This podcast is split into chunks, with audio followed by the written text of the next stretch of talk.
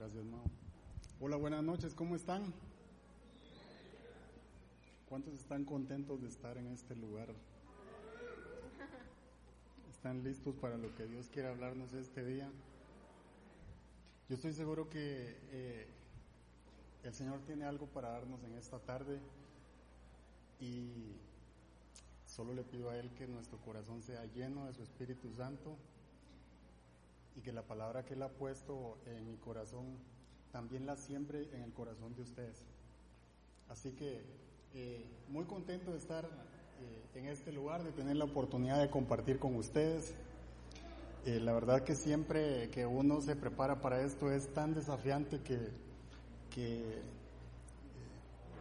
solo les puedo decir que, que, que, de verdad Dios lo cambia a uno y Dios le habla de ciertas formas que transforman la vida de uno, porque cuando uno se pone a estudiar lo que, ¿verdad? los mensajes de Jesús y, y lo que dice la Biblia, eh, realmente en algún momento uno se transporta a ese momento y dice uno qué grande es Dios, ¿verdad? Qué bueno que es Dios. Cómo nos dejó algo para guiarnos, cómo nos dejó el mayor, eh, el, el, manual más importante de la vida que tenemos es la Biblia. Y de verdad cada vez que penetramos en ella, cada vez que analizamos, que vamos y estudiamos, nuestra vida se ve transformada. Así que yo de verdad le doy gracias a Dios por, por, tener el privilegio de, pararme acá y, expresarles parte de lo que Dios ha puesto en mi corazón. Y yo no sé si usted alguna vez ha tenido la oportunidad de interactuar con alguien que es muy olvidadizo, ¿verdad? Hay personas que de verdad somos, somos, yo me incluyo ahí porque yo soy, yo soy así demasiado olvidadizos y a veces uno entra a su cuarto buscando alguna cosa y dice, se me perdió, se me perdió, ¿y dónde está? ¿y dónde está? Y se agarra los pelos de la cabeza y dice uno, ¿dónde está? ¿dónde está? ¿dónde está? Y ese cuarto tiene más problemas que un gobierno entrante, ¿verdad? Y uno no encuentra nada y de repente lo llama alguien a uno y contesta uno. Y pasa dos, tres minutos hablando en el celular y ahí cuelga y dice, ¿qué estaba haciendo aquí? ¿Qué estaba buscando? Ya no me acuerdo ni qué estaba buscando. Y a mí me pasa seguido eso. Soy tan despistado que, estoy ahí y ya no me acuerdo ni qué estaba buscando. Se me olvidó hasta qué estaba buscando y a la hora me recuerdo, ah, es que estaba buscando tal cosa y, y por supuesto no la encuentro, ¿verdad? Y así soy yo de despistado. Y yo creo que a muchas personas le pasa eso. Mire, vemos muchos que hemos perdido amigos porque no nos acordamos ni cuándo cumplió años y el amigo se enoja porque se supone que es nuestro amigo y nunca lo llamamos y él esperando y era su cumpleaños y no nos acordamos. Así de sencillo, ¿verdad? Y no digamos aquellos que en alguna oportunidad, por el ajetreo de la vida, se nos olvidó el cumpleaños de la esposa, ¿verdad? Eso sí es una bronca, ¿verdad? Porque muchas veces le toca que hacer ayuno obligado a uno, ni de comer le quieren dar porque uno no se acordó del cumpleaños de la señora, ¿verdad? Pero las mujeres son más inteligentes que los hombres. Yo no sé si usted lo sabía, pero mire, las mujeres ahora ya no tienen un día de cumpleaños, ahora dicen mi semana de cumple. ¿Verdad? Y entonces pasan una, quieren pasar una semana festejando el cumpleaños. ¿Y es, sabe por qué es eso? Porque se nos olvidaba. Entonces ahora hay siete días para acordarnos. Y así son las mujeres de inteligentes. Eh, afortunadamente una de las ventajas ahora de las redes sociales, por lo menos de Facebook, es que si usted entra todos los días, le recuerda de quién es el cumpleaños. Entonces ya dice uno, feliz cumpleaños, que no sé qué, que aquí queda, pero cuento, no se acordaba. ¿Verdad que sí? No se acordaba y Facebook le recuerda a uno que es el cumpleaños de fulano de tal. Y entonces ya uno se toma el tiempecito para ir y escribirle algo. Pero la verdad es que eh, eh, muchos somos demasiado olvidadizos. Y yo solo me recuerdo que una vez llevamos a un centro comercial en Guatemala y, y bueno, mi esposa llevaba una de las nenas y yo llevaba la otra y la llevaba en, la cosa que se pone en el carro, ¿verdad? Que uno la saca con todo y el, el asunto ese que no recuerdo cómo se llama. El portabebés. Y entonces en la entrada del centro comercial había una zapatería y yo dije, voy a ver qué esos zapatos, ¿verdad? Y entonces yo llevaba a Camila y la puse en el, en el, sillón que está ahí y no iba a comprar, la verdad que no iba a comprar, pero yo quería ver los zapatos y a ver si me quedaban y entré y, pregunté y entonces me dice qué talla es y que no sé qué, que no sé cuánto. Y, me los puse, me lo probé así, yo soy difícil para comprar. Pero eso, ese par de minutos, bueno, yo no compré, entonces le dije muchas gracias, muy amable, que no sé qué, que no sé cuánto. Y entonces, y me fui. Y me fui y la entrada del, del, digamos, del, del otro lugar donde estaba Marian comprando, yo empecé a caminar y cuando la vi hacia lo lejos, me dice, Camila, Camila, le digo yo, y, y tuve que correr de regreso porque había olvidado a mi hija, imagínense. Fueron 50, 100 metros, pero, pero yo olvidé a mi hija en una zapatería y entonces, qué clavo, ¿verdad? Pero algunos somos olvidadizos así, a ese nivel, y la verdad a mí me pasa mucho. Eso es imperdonable. Mi hija tuvo que pasar por un proceso de sanidad interior para perdonarme.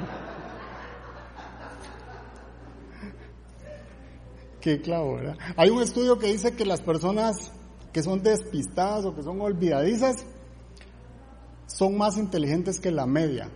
Yo dije, soy inteligente, soy inteligente, amén, ¿verdad? Pero después me puse a reflexionar y dije, pero buen padre, creo que no soy porque yo olvidaba a mi hija, entonces ahí tuve ese, ese problema, pero, pero hay cosas que se nos olvidan y la verdad es que ya se me olvidó de qué iba a predicar, entonces, entonces ahora vamos a empezar de nuevo.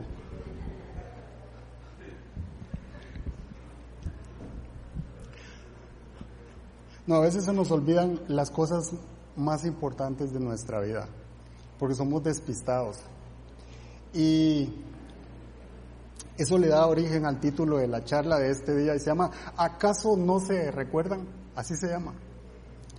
Y vamos a leer el, versículo de Marcos 8 del 14 al 21. Yo creo que todos hemos escuchado en algún momento el milagro de la multiplicación de los panes. Y entonces Jesús venía de hacer el milagro de la multiplicación de los panes, estaba con los discípulos, ¿verdad? Y dijo, subámonos a la barca, vámonos de aquí, después de haberle predicado a la gente. Y entonces Marcos 8, 14 al 21 dice lo siguiente. Dice, a los discípulos se les había olvidado llevar comida y solo tenían un pan en la barca. Tengan cuidado, dijo Jesús. Les advirtió Jesús, Ojo con la levadura de los fariseos y con la de Herodes. Ellos comentaban entre sí, lo dice porque no tenemos pan. Al darse cuenta de esto, Jesús les dijo, ¿por qué están hablando que no tienen pan? ¿Todavía no ven ni entienden? Tienen la mente embotada. Es que tienen ojos, pero no ven, oídos, pero no oyen. ¿Acaso no recuerdan? de aquí nace el título de la charla. Dice, ¿acaso no recuerdan?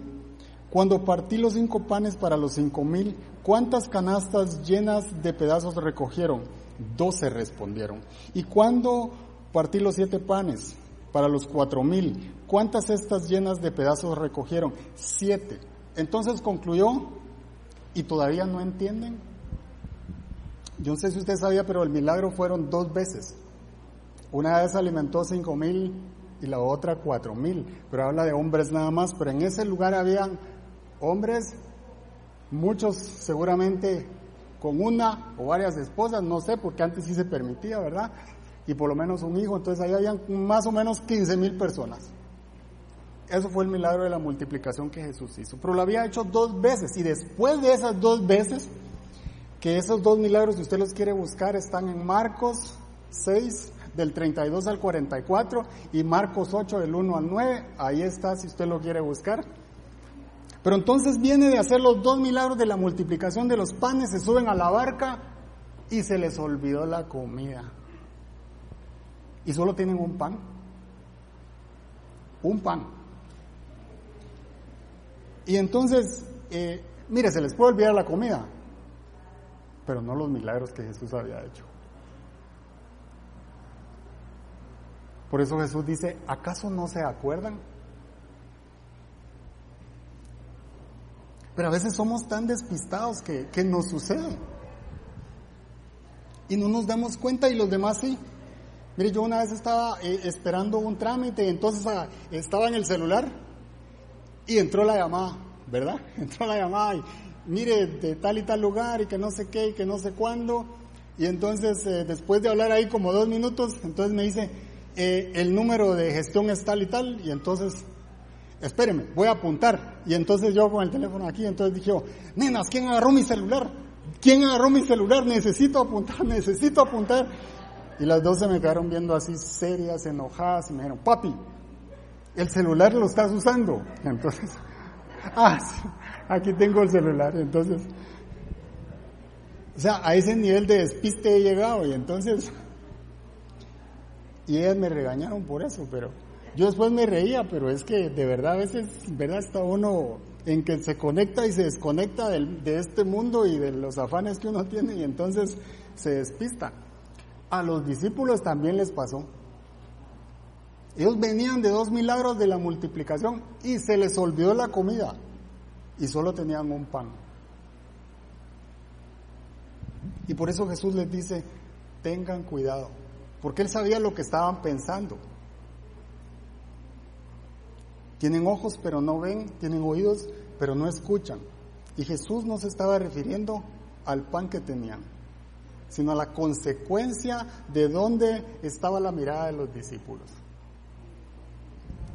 Y la primera cosa que llama mi atención es que la preocupación usualmente es el origen de hacer las preguntas incorrectas.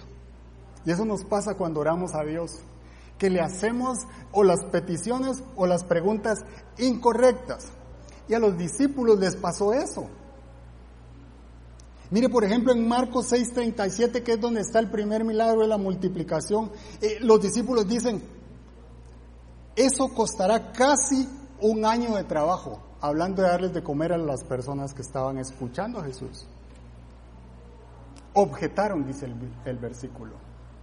Después se les ocurrió otra pregunta dice, ¿quieres que vayamos y gastemos todo ese dinero en pan para darles de comer?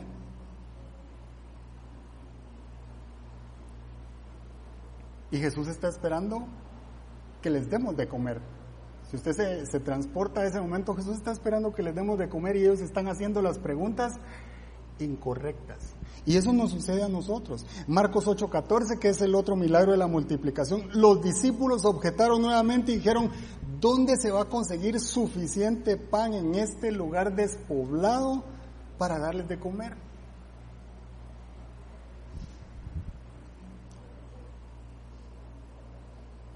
Y en el Evangelio de Lucas hubo alguien que dijo, vio los cinco panes y dice, pero ¿qué es esto para tanta gente? Y eso nos sucede a nosotros también. Que tenemos una necesidad, tenemos una escasez y empezamos a hacerle a Dios las preguntas incorrectas. Y entonces decimos, ¿y si pierdo el trabajo?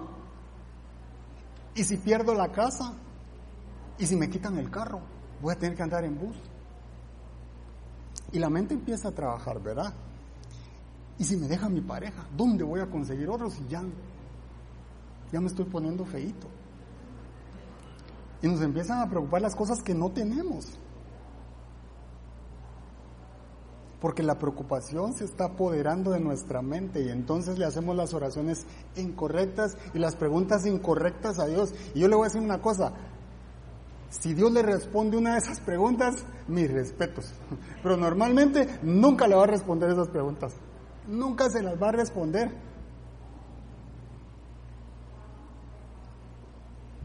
En cambio Jesús, que sí sabe hacer las preguntas correctas, dijo, denles de comer ustedes. Fue la primera cosa que Jesús les dijo. Denles ustedes de comer. Y si Jesús está diciendo, denles de comer, era porque Jesús les iba a proveer lo que ellos necesitaban para darles de comer a los demás. Era porque ellos iban a ser el medio que Jesús iba a utilizar para bendecir a las otras personas que están esperando comida. Y ahí es donde Jesús hace lo que cambia la atmósfera cuando nosotros nos, nos metemos con Jesús. Porque Jesús dijo, ¿cuántos panes tienen? En ambos milagros Jesús hace la misma pregunta y les dice, ¿cuántos panes tienen?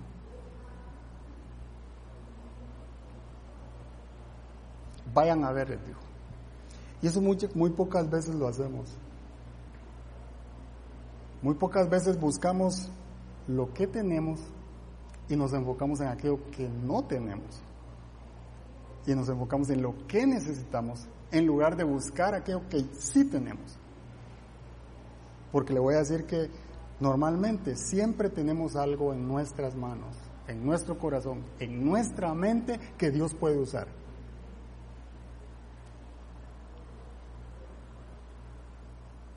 Tenemos que poner nuestra mirada en Dios, no en lo que tenemos nada más. Porque eso hace la diferencia. Porque yo me imagino a Jesús viéndolos y haciéndoles, pero acabo de hacer un milagro alimentando a cinco mil. ¿Cuántos panes tenían? Teníamos cinco panes, Señor. Y después hice el milagro alimentando a cuatro mil personas. ¿Cuántos panes tenían? Teníamos siete, Señor. ¿Y cuántos tenemos ahora? Tenemos uno. ¿Y cuántos somos en la barca? Somos doce, somos quince, somos veinte. Antes alimentamos miles y ahora son veinte. ¿Cuál es el problema?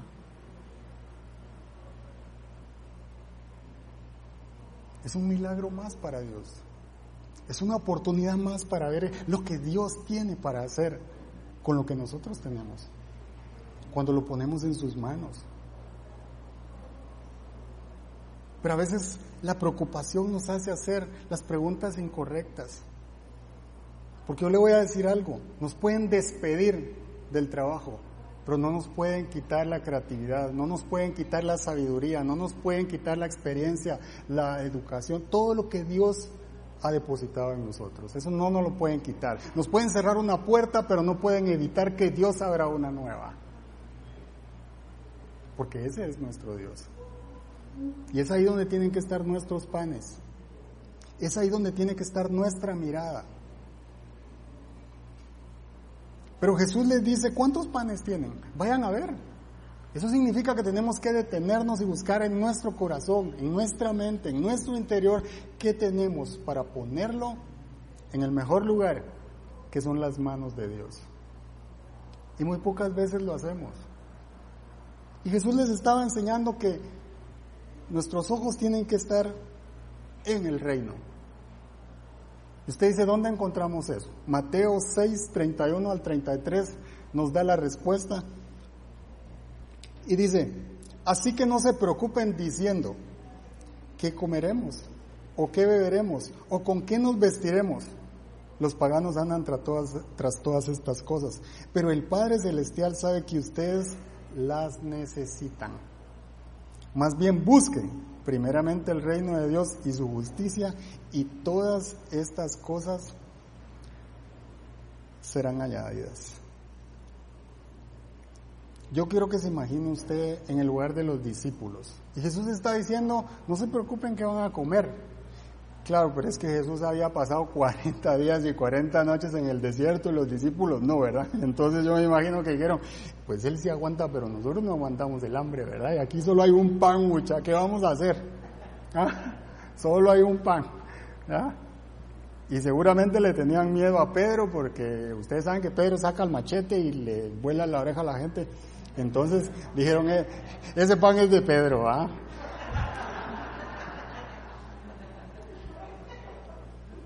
O sea, solo había un pan, pero había que comer, ¿verdad? Ya estaban preocupados por la comida. Ese es el problema. Que todos estaban hablando de el pan que tenían. Y aquí está el pan. Pero en esa barca había alguien más. ¿A dónde había que dirigir los ojos? En esa barca estaba Jesús el que había hecho el milagro de los cinco mil y el que había hecho el milagro de los cuatro mil. La pregunta es, ¿en dónde están nuestros ojos? ¿En el único pan que Pedro me lo puede quitar? ¿O está en Jesús? ¿Dónde está nuestra mirada?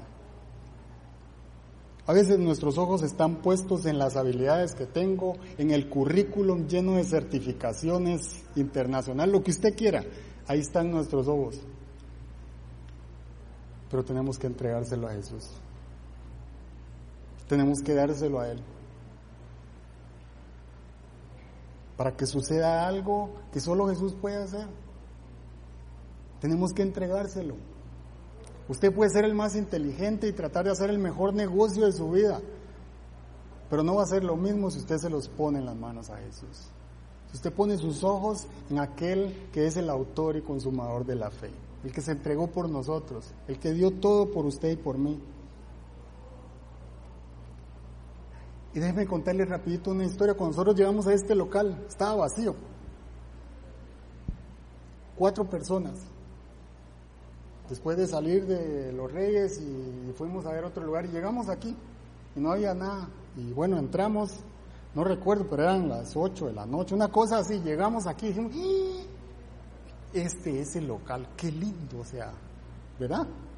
Qué bonito el lugar, qué precioso, pero hay que costar un platal. Y empezamos a decir eso, esa es la verdad. Esto de costar un plata, saber cuánto, pero, pero ha de ser caro, ¿verdad? Pero qué lindo, ¿verdad? Y otra vez aterrizamos nuestras ilusiones y qué bonito y todo. Y entonces, y el guardia se vino con nosotros. Y yo no voy yo no olvido al guarda porque era como, era como la persona que Dios nos había mandado. Y entonces entramos aquí, vimos y qué lindo y que no sé qué, que no sé cuánto. Y ahí salimos y dice, pero aquí no caben los carros sea, nosotros sí estábamos pensando que se podía llenar el parqueo de carros, ¿verdad? Y luego visualizamos y dijimos, aquí no caben los carros. Y entonces dice el guarda, el parqueo está allá, ¿verdad? Y entonces, ¿dónde? Allá. Y caminamos para donde estaba el portón ese. Estaba cerrado y vimos ahí. Ahí caben un montón de carros, ¿verdad? Y nos visualizamos que ese parqueo podía estar lleno. Pero entonces vino la segunda, el segundo argumento incorrecto pero esto cuesta un platal, ¿verdad? ¿Y sabe qué dijo el guarda? Dijo, si esto es de Dios, Él va a proveer, dijo. Y nosotros nos quedamos así como que, o sea, en lugar de nosotros venir y evangelizar al guarda, parecía que el guarda está aquí esperándonos para ministrarnos a nosotros. Y no le estoy mintiendo, pero después regresamos al local y ¿sabe quién oró por nosotros? El guarda. Él guarda. Es la verdad, Él oró por nosotros. Y era impresionante ver cómo Dios hablaba a través de esa persona. Y hasta el día de hoy estamos aquí. ¿Sabe por qué? Porque era un proyecto que estaba en las manos de Dios, no en las manos de nosotros. Pero muchas veces nos desenfocamos y esto me lleva a la segunda cosa que el versículo nos dice. Dice, tengan cuidado de la levadura de los fariseos y de Herodes. En otro, en otro evangelio, porque están los cuatro evangelios, Lucas, Mateo, Marcos y Juan. Y dice, en otro dice, tengan cuidado de la levadura de los fariseos y los saduceos. Y es que yo me imagino que las conversaciones con Jesús no eran fáciles. Usted sabe que era hablar con Jesús y Jesús, ¿por qué cree que él hablaba en metáforas y en parábolas? Era complicado entender también la sabiduría de Jesús. Y si, él, y si él me dijera a mí, tengan cuidado con la levadura de los fariseos y de Herodes, y dice uno, pero esos cuates no están aquí en la barca, ¿por qué están hablando de eso? O sea, ¿de qué se trata esto? ¿Qué querrá decir Jesús con eso? Estamos en un bote en alta mar y ellos no están aquí. ¿Qué será lo que Jesús está tratando de decirnos? Y lo que sucede es que la levadura, un poquito de levadura, y tiene un impacto grande en la, en la masa. Porque la hace qué? Crecer. ¿Y cómo la hace por dentro? Ligera. ¿Verdad? Jesús está hablando en una metáfora. ¿Y sabe qué es lo que representa la levadura? Primero, una cosa, él está diciendo la levadura de los fariseos, que es religiosidad, es religión, y de Herodes, que es política. Si uno junta esas dos cosas, ahí salen chispas, ¿verdad? De religión y de política es complicado hablar. Y eso nos contamina. Eso contamina el carácter de las personas. Contamina nuestro carácter y nos hace desviar nuestra mirada de aquello que Jesús quiere hacer. Pero si traemos ese contexto de la levadura a nuestros días, en esta actualidad, ¿sabe qué quiere decir Jesús con esa levadura? Es un poco de orgullo, es pecado, es incredulidad. Y también preocupación un poquito de preocupación y nuestra mirada deja de estar en Jesús porque estamos ocupando el lugar que le toca a Jesús. Un poquito de orgullo y, nos enaltecemos y nos entra soberbia.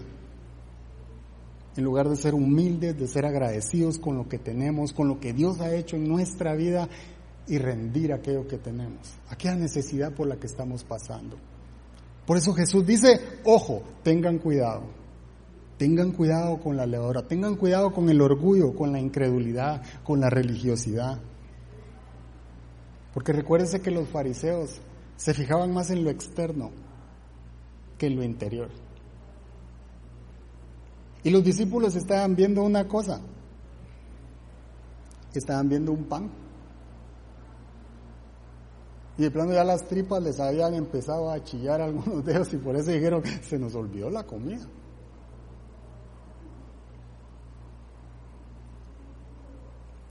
Un poco de levadura y nos hará poner la mirada en aquellas cosas que son equivocadas, lo que es menos importante.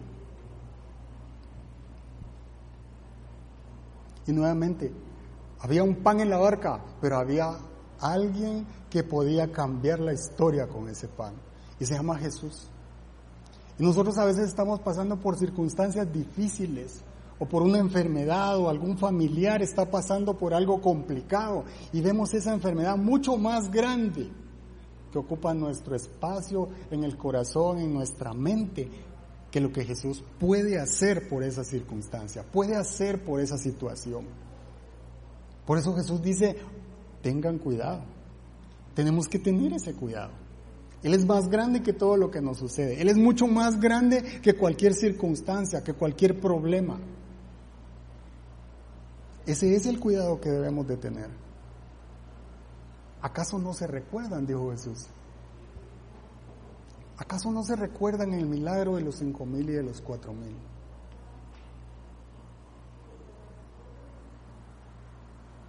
Y me llama la atención por qué el milagro sucedió dos veces.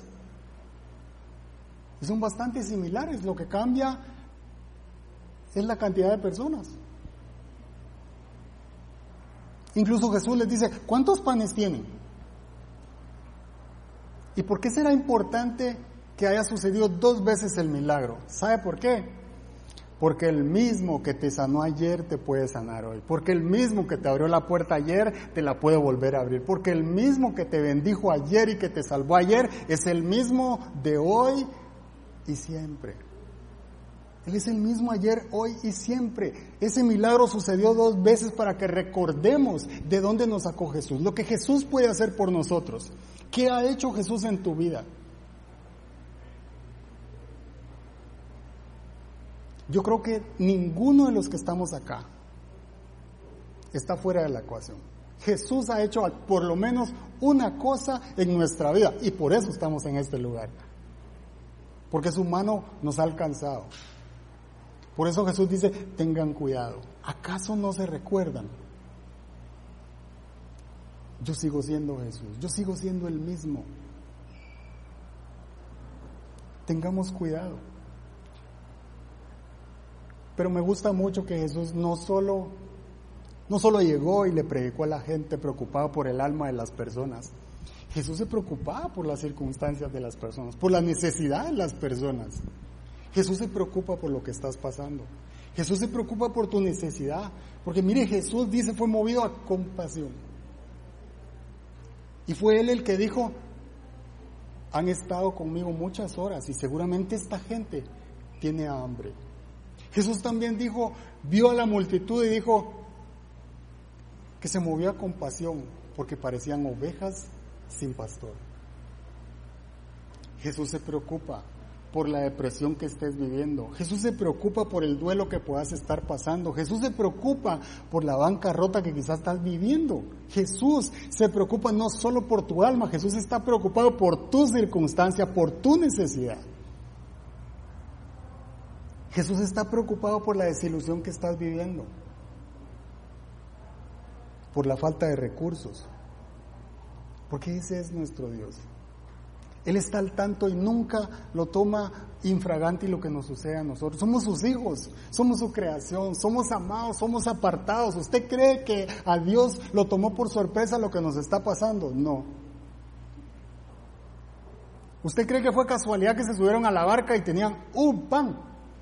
No. Porque muchas veces vamos a estar con un pan en nuestras manos. Con un pan. A veces nos van a sobrar 12 cestas de pedazos de pan, otras veces nos van a sobrar 5. Pero le tengo una noticia también, habrán circunstancias en las que vamos a tener un solo pan en nuestra, en nuestra mesa.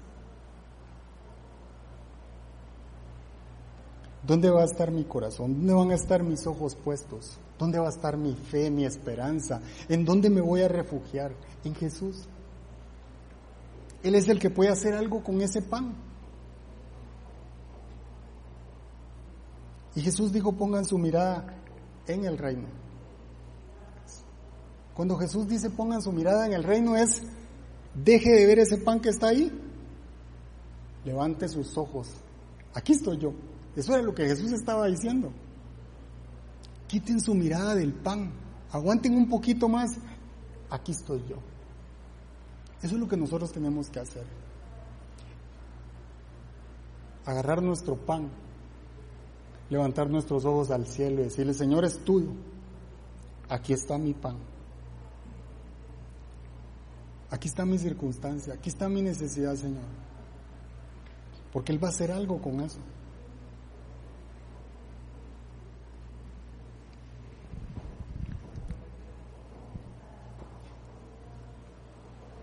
Y toca mucho mi corazón que lo que Jesús hizo con el pan. Y nosotros tenemos que recordar lo que Jesús hizo con el pan. Jesús tomó el pan. Él no lo fue a buscar.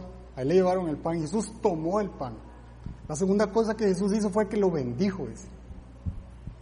Jesús bendijo el pan.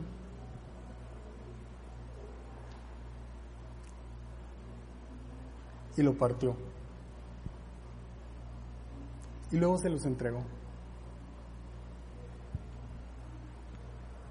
Para que Jesús tome el pan, hay que entregárselo. ¿Sabe cuál es el problema? Que a veces no sé encontrar dónde está mi pan. A veces estoy tan agobiado que se me olvida dónde está el pan. ¿Dónde está el único recurso que me queda? ¿Dónde está la única moneda que tengo para entregársela a Jesús? Y en ambos milagros, el pan no fue suficiente en las manos de los discípulos. Yo me imagino a los discípulos y alguno de ellos tuvo que agarrar el pan. El que se dio cuenta dijo, solo hay un pan, mucha. ¿Y ahora? El pan no fue suficiente en las manos de ellos. Pero a nosotros también nos sucede eso. Porque en muchas ocasiones nosotros miramos lo que tenemos y decimos, no es suficiente, no me alcanza, no sé qué hacer, pero aquí la cosa, necesito un milagro porque no alcanza la cosa. Estoy metido en una bronca, estoy metido en un problema, ¿cómo voy a salir? Lo tenemos en nuestras manos y decimos, no soy suficiente esposo. No soy el esposo que debería ser, porque el pan no es suficiente en nuestras manos. Nos miramos y decimos, yo no soy el hijo que mamá merece.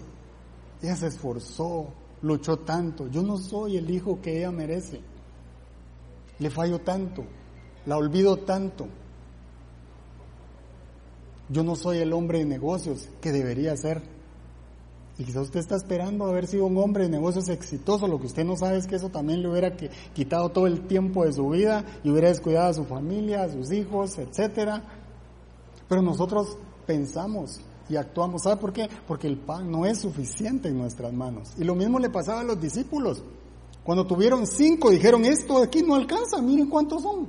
Cuando tuvieron siete dijeron lo mismo. No alcanza. Y cuando solo tuvieron uno, la misma cosa. Aquí nos vamos a morir de hambre, no alcanza, porque el pan no alcanza en nuestras manos. Somos insatisfechos por naturaleza, pecaminosa, pero somos insatisfechos, no nos alcanza. Y entonces es cuando nos atrapa la sensación de que lo que tenemos no es suficiente. Y el problema es que el diablo quiere que pongamos nuestra mirada, nuestro enfoque en aquello que hemos perdido. Y entonces empezamos a pensar, si hubiera hecho esto, si hubiera estudiado, si no hubiera comprado esta casa tan cara, si no hubiera comprado este carro con tanto crédito, no estaría hundido como estoy ahora.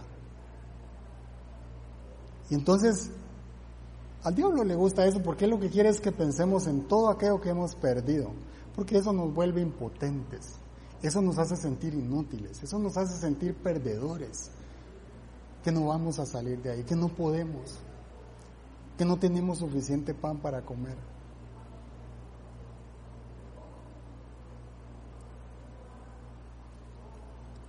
Pero me gusta mucho cuando Jesús les dice, ¿cuántos panes tienen?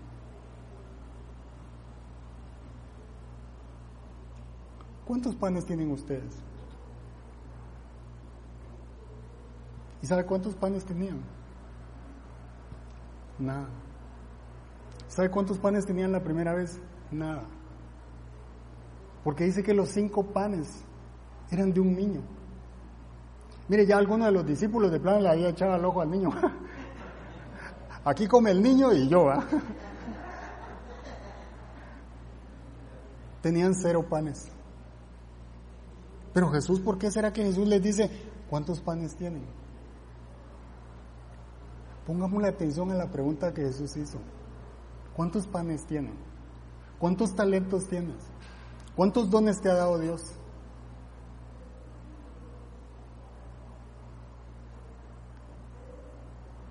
¿Cuántos panes tenemos? ¿Y sabe qué me llamó la atención? Si Jesús está preguntando por pan, en algún lugar está el pan. Primera cosa. Si Jesús les preguntaba por el pan es porque en algún lugar, en ese sitio, había pan. ¿Y sabe qué? Había que encontrarlo. Por eso Jesús dijo, vayan y tráiganlo. Nosotros tenemos que doblar rodillas, rendirnos delante de Dios y buscar ese pan. Y buscar aquello que Dios me ha dado, buscar esos talentos que Dios me ha dado, esa creatividad, esa sabiduría, pídanla, dice en la Biblia. Pero tenemos que ir, buscar eso que Jesús dice, busquen dónde está el pan, vayan y tráiganlo.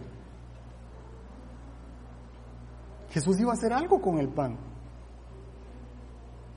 ¿Y sabe qué lo, lo lindo de eso? Es que muchas veces creemos que no tenemos nada, que no nos queda absolutamente nada más que esperar y aquí, hasta aquí llegamos, ¿verdad? Pero Jesús que todo lo sabe y todo lo puede, ¿sabe qué? Jesús nunca pidió pescados. Ya se dio cuenta, Jesús no dijo, donde traigan pan y traigan pescado. Jesús no dijo eso. Jesús dijo, ¿cuántos panes tienen? Y cuando nosotros vamos, entregamos todo al Señor, buscamos en nuestro interior y nos damos cuenta que no solo tenemos pan, que también hay pescado.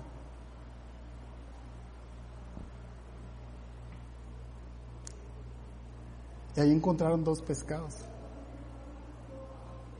¿Y Jesús usó solo el pan o usó los pescados también?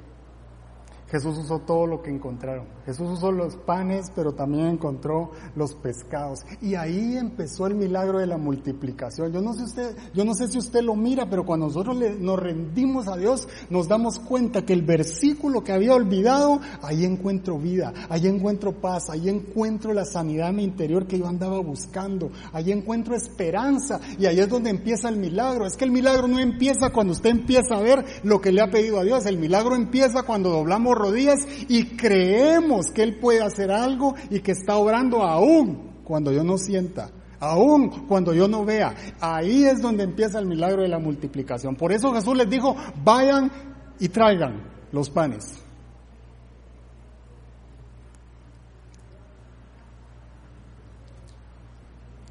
¿Usted cree que les costó convencer al niño para que entregara sus cinco panes? Sí, ¿verdad? Usted sabe que es quitarle comida a un niño. Es complicado, ¿verdad? Pero Jesús los mandó a hacer eso. Tráiganlo. Tráiganlo. Jesús va a hacer algo con la escasez que nosotros tengamos con la impotencia que nosotros estemos viviendo, con la necesidad, con la enfermedad que nosotros estemos viviendo, con la derrota, con el duelo que nosotros estemos viviendo, Dios quiere que se la entreguemos, Dios quiere que la traigamos y la depositemos en sus manos. Ahí empieza el milagro. Ahí empieza algo que solo Él puede hacer. Ahí es donde empiezo a quitar mi mirada de eso que tengo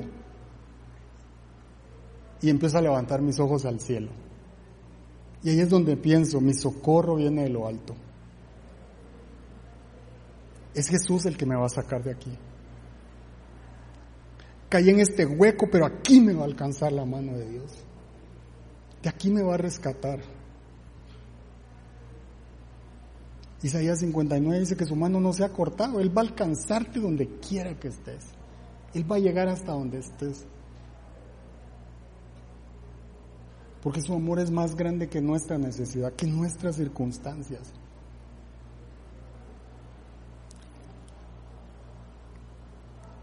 Y le llevaron el pan a Jesús y Jesús tomó el pan, dice,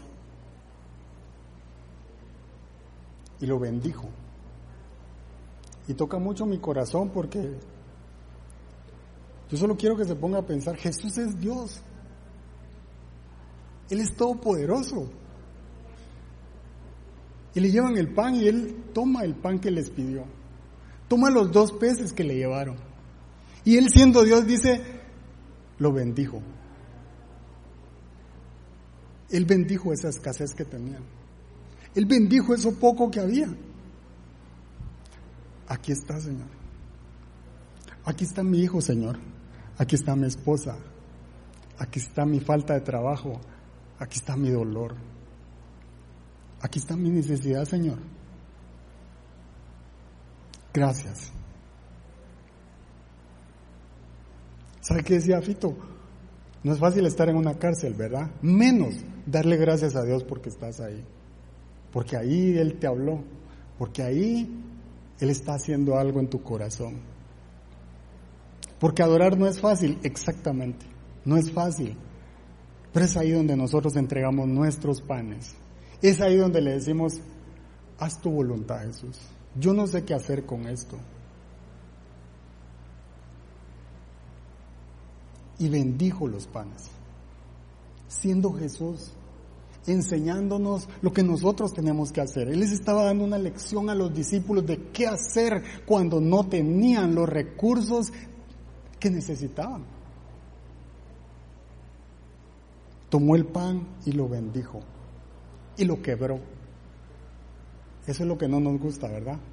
Jesús quebró el pan. Eso habla de quebrantamiento, eso habla de rendición. Y Jesús quebró el pan en pedazos. Y luego apareció todo el pan por todas partes. No. Jesús recibió la ofrenda recibió los panes, recibió los dos pescados, los bendijo, los partió y les devolvió el pan. ¿Y sabe qué les dijo? Repartan, denles de comer. Y mientras los discípulos empezaban a sacar y a repartir los pedazos, sucedía el milagro de la multiplicación. Dios te va a usar para bendecir a tus familiares. Dios te va a usar para bendecir a tus hijos, para bendecir a tus amigos, para bendecir a tus vecinos. Pero primero va a haber quebrantamiento, primero puede haber dolor, primero puede haber sacrificio, primero puede haber rendición, pero de que Dios te usa para bendecir a otros es lo que nosotros tenemos que esperar.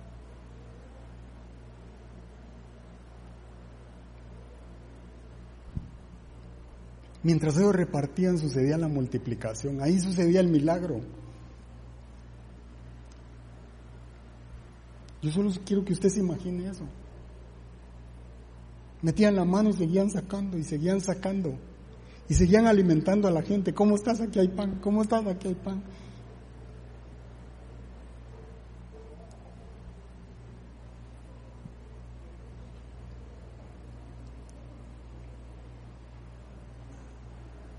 Y hablando de lo que Dios ha hecho en Viña Oeste, ¿cuántos fundadores hay en este lugar? Levanten la mano. Quiero que mire, eh, voltee a ver para atrás, por favor. Mire cuántos fundadores hay en este local.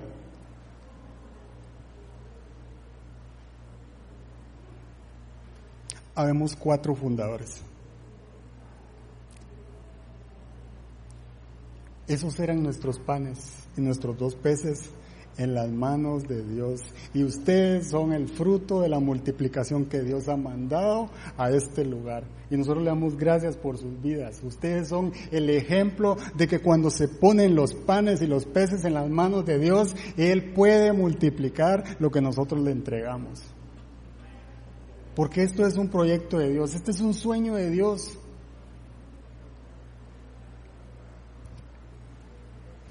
¿Sabe cuántos jóvenes habían al principio?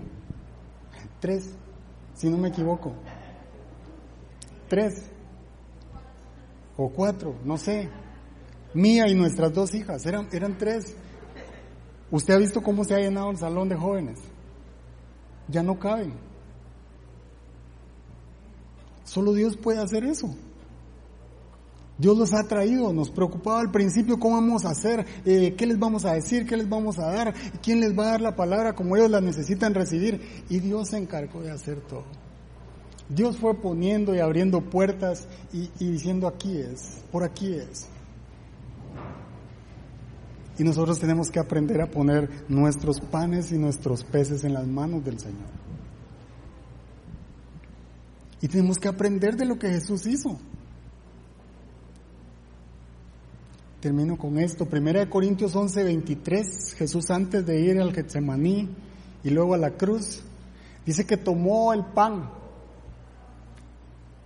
Mire lo que Jesús hizo antes de ir a la cruz. Tomó el pan y lo partió y dijo, este es mi cuerpo, que por ustedes entrego.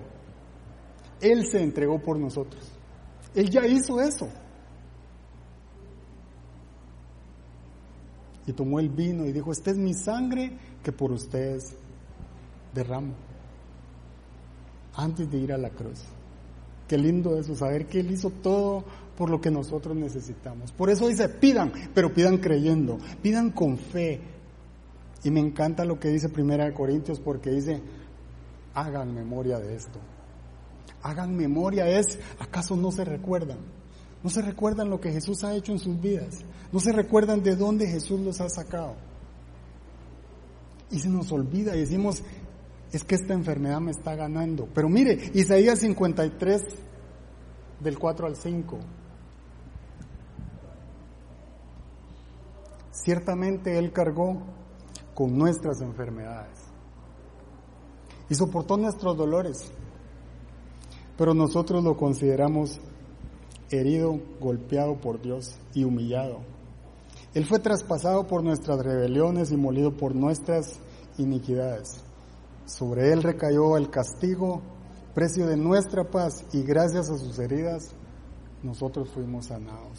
Póngase de pie. Él pagó el precio en esa cruz por usted y por mí. Él entregó su cuerpo y partió el pan entregó su sangre en esa cruz por nosotros.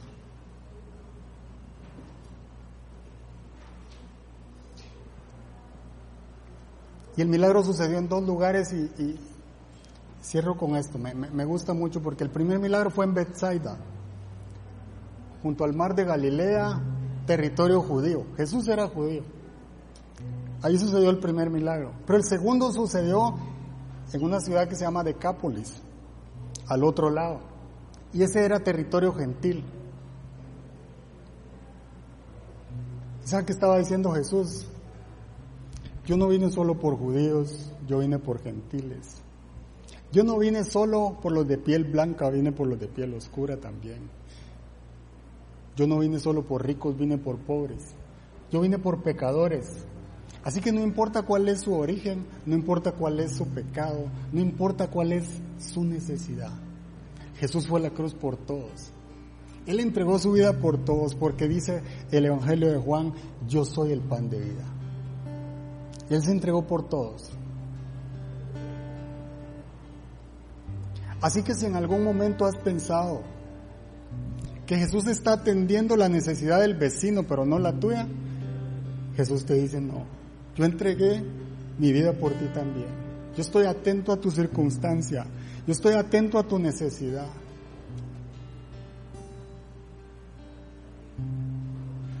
Él es el pan de vida. Quizás estés pasando por un quebrantamiento y estás pensando es que hasta aquí llegué, estoy quebrado, estoy quebrantado. Pero Jesús aún puede multiplicar tus panes, aún puede multiplicar tus talentos. Porque Dios quiere que vayamos y amemos a la gente que nadie ama, que abracemos a la gente que nadie abraza, que tengamos compasión como Él la tuvo con las multitudes, como nadie las tiene, que atendamos, atendamos las necesidades del pobre. Dios va a usar nuestras circunstancias, nuestra necesidad para multiplicar nuestros talentos, nuestros panes. Pero tenemos que traerlos y ponerlos en las manos del Señor. Así que este es un buen día para traer nuestro pan y ponerlo en las manos del Señor. ¿Cuál es el pan que tú tienes? Hay alguien que dice yo solo tengo pan, no tengo peces. Póngalo en las manos del Señor. Cierre sus ojos y dígale al Señor, aquí está mi pan, Señor. Tú sabes cuál es. Tú sabes cuál es mi necesidad, tú sabes cuál es mi circunstancia. Yo sé, Señor, que muchas veces he pensado que aquí se acabó, que no hay nada que comer, que no hay nada que hacer, que todo se perdió. Pero Dios aún puede multiplicar ese pan que queda.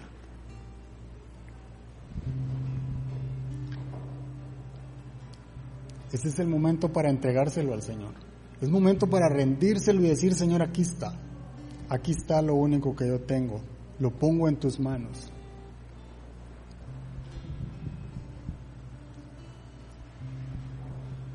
Y si usted quiere que alguien ore por usted, puede pasar al frente. Hay un equipo esperando para, para orar con ustedes, para abrazarlos, para interceder juntos. O levante su mano ahí donde está y entréguesela al Señor y dígale, yo necesito oración y deje que Dios actúe, deje que le hable, deje que le haga el milagro. Quitemos nuestra mirada de la necesidad y pongámosla por un momento en Jesús, el pan de vida. En Jesús que se entregó por nuestras necesidades, por nuestras enfermedades, por nuestras iniquidades. Gracias Señor, gracias por esta noche te damos la gloria.